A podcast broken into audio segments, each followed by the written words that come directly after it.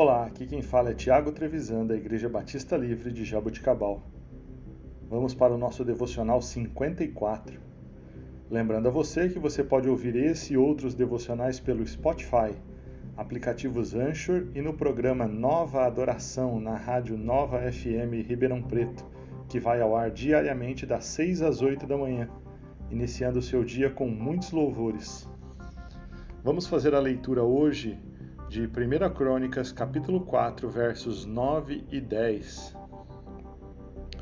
Jabes foi o homem mais respeitado de sua família.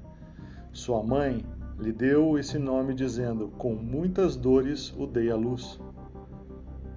Jabes orou ao Senhor Deus de Israel: Ah, abençoa-me e aumenta as minhas terras, que a tua mão esteja comigo guardando-me de males e livrando-me de dores. E Deus atendeu ao seu pedido.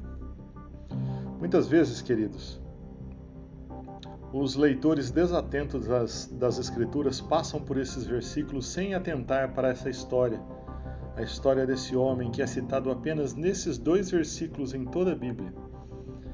Existe um pequeno livro intitulado A Oração de Jabes, escrito pelo autor Bruce Wilkinson.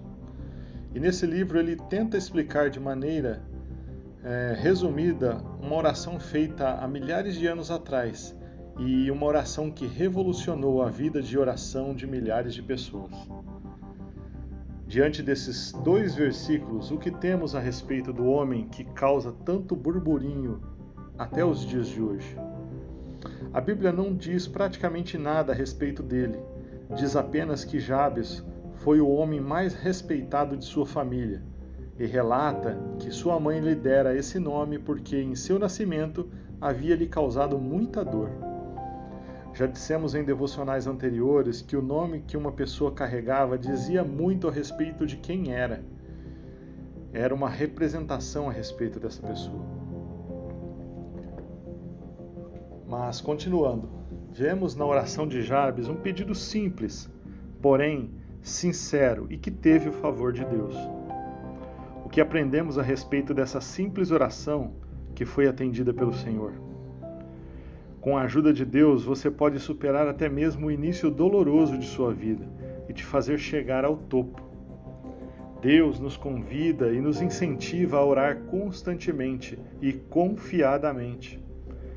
Deus deseja abençoar os seus filhos de um jeito que eles não merecem.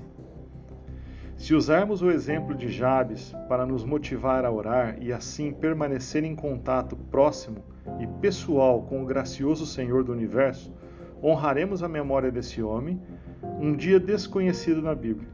E ao fazer isso, desco descobriremos por nós mesmos a vibração de um relacionamento vivo e dinâmico com Deus.